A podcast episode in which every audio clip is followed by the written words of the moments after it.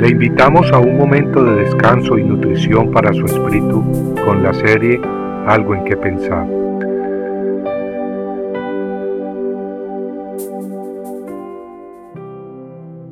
Ay de mí, estoy acabado, porque siendo un hombre inmundo de labios y habitando en medio de pueblo que tiene labios inmundos, han visto mis ojos al Rey, Jehová de los ejércitos.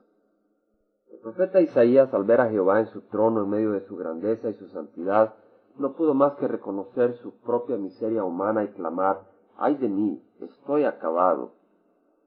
Al igual que Isaías, también nosotros vivimos en medio de un pueblo que tiene labios inmundos. Y no solo nuestros labios son inmundos. Jesucristo dijo, ¿cómo podéis hablar lo bueno siendo malos? Y es que nuestra naturaleza entera está contaminada. Algunos tal vez hemos permitido avaricia en nuestros corazones. Tal vez hemos sido absorbidos por nuestras ocupaciones o negocios, lo que hemos logrado y lo que esperamos obtener en el futuro. Tal vez nuestros corazones han reemplazado a Dios por otra persona o ambiciones terrenales. Muchos viven por los placeres temporales, viven por las fiestas, las bebidas y las mujeres. Ellos ignoran el dolor de sus hogares destruidos o el de sus hijos abandonados. Dios no busca quitar la alegría y los placeres de nuestras vidas. Es Dios quien ha creado las frutas deliciosas y los paisajes hermosos. Es Él quien también ha creado la sexualidad del hombre y de la mujer para ser disfrutados dentro del marco del matrimonio. Dios se opone, sin embargo, a todo aquello que destruye nuestros hogares o que viola la libertad e integridad de nuestras personas y nuestros vecinos. El apóstol Juan en su primera epístola capítulo 2, versículos 15 al 17, nos advierte de no pegar nuestro corazón a los placeres de este mundo, es decir, de no ser esclavos de ellos.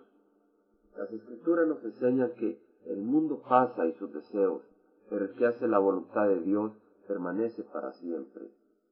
Algunos dirán, yo no me emborracho ni robo, y tal vez podrán ser muy religiosos, pero viven una vida vacía, no viven para Dios, sino para ellos mismos buscan a Dios para que les ayude a alcanzar sus sueños temporales, en lugar de buscar a Dios para lograr la voluntad de Dios y su amor en este mundo. Amigo, todos hemos nacido en la oscuridad y participado en sus obras. De una manera u otra, todos hemos sido afectados por el pecado. En el capítulo 6 del libro de Isaías leemos, sin embargo, que fue precisamente en la presencia de Jehová que los labios de Isaías fueron limpiados. Sus labios fueron purificados y fueron preparados para su ministerio, el de declarar el camino, la verdad y la vida al mundo, el de declarar la palabra de Dios. Al igual que Isaías, todos necesitamos venir al trono de Dios para nuestra purificación. Jesucristo es el camino. No, ni el sacerdote ni el pastor nos pueden limpiar. Y al igual que el profeta Isaías, cuando venimos ante Dios, sí, cuando venimos ante Dios, si bien descubrimos lo horrendo de nuestros pecados, también descubrimos su gran misericordia y poder, recibiendo sanación, recibiendo limpieza y la comisión para servirle al gran Rey del universo. Compartiendo algo en que pensar, estuvo con ustedes Jaime Simán. Si usted desea bajar esta meditación, lo puede hacer visitando la página web del Verbo para Latinoamérica en www.elvela.com.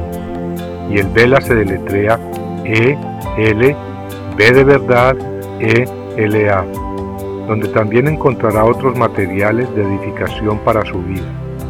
Puede también escribirnos a El Vela Pio Box 1002 Orange, California 92856, Estados Unidos. Dios le bendiga.